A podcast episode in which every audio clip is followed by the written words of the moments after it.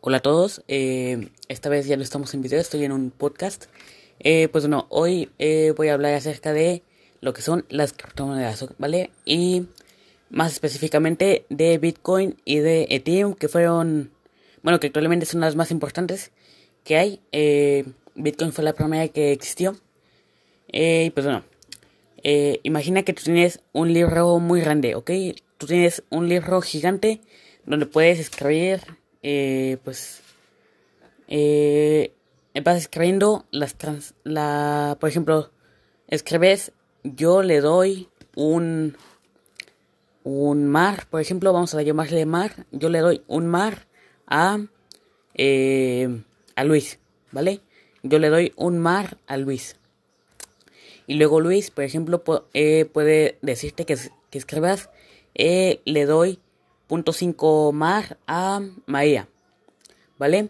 Entonces, eh, así eh, se guardaría un registro de dónde está cada mar, ¿ok? Se veía en ese, en ese libro, podrías, buscar eh, qué fue, a dónde fueron cada, cada mar y cuántos mar tiene cada uno. ahora, cuando tú acabas de escribir, por ejemplo, una página, pues digamos que tú escribes una página y dices, ah, bueno, para crear, para premiarme, voy a crear 5 más más, ¿ok? Vas a crear 5 más más que van a ir a tu cuenta. Eh, entonces, de repente, cuando acabas de escribir la primera hoja, se ponen 5 más en tu cuenta. Entonces, cuando las demás personas vean que cuando tú eh, escribes en el libro una hoja te dan 5 más, pues también querrían ganarlos, ¿no? Eh, entonces, si hay varias personas, es como que se define por una ecuación, digamos. Eh, ustedes se ponen de acuerdo con una ecuación y el primero que la resuelva va a ser el que va a escribir en el libro y por lo tanto va a ser el que se va a llevar los mar. ¿Vale? Entonces, eh, esto sería a grandes rasgos lo que es Bitcoin. pues es como el libro ese donde están escribiendo sería algo que se le conoce como el ledger, que es el libro mayor donde se guardan todas las transacciones que se han hecho, eh, con las cantidades y las direcciones que hay. Eh, luego, eh, las personas que están escribiendo en el libro se les llaman mineros, ¿vale? Los mineros no resuelven las ecuaciones, digamos, a mano, sino que los hacen con muchísimo poder de cómputo que generalmente viene de eh, tarjetas gráficas o algo que se le conoce como ASICs. Los ASICs son exclusivamente para minar criptomonedas. Y por lo general son para minar un solo tipo de criptomoneda, ¿no? Hay ASICs, por ejemplo, para Ethereum. Hay ASICs, por ejemplo, también para Bitcoin o así. Em, la red como el conjunto de todas las personas que están en que están escribiendo ese libro sería la blockchain, ¿vale? Sería como la cadena de bloques. Luego, eh, ¿qué más? El mar sería tu criptomoneda. Eh, y la ecuación que estarían usando para, para ver quién es el que escribe un bloque sería como la forma en la que cifras ese bloque, ¿ok? Si alguien después quisiera llegar y y cambiar, por ejemplo, una página anterior de, del libro, tendría que deshacer esa ecuación, ¿no? Eh, descifrarla y que las demás personas, eh, las demás, porque cuando tú emites una página, eh, las demás personas la revisan, comprueban si está bien y si está bien, la prueban.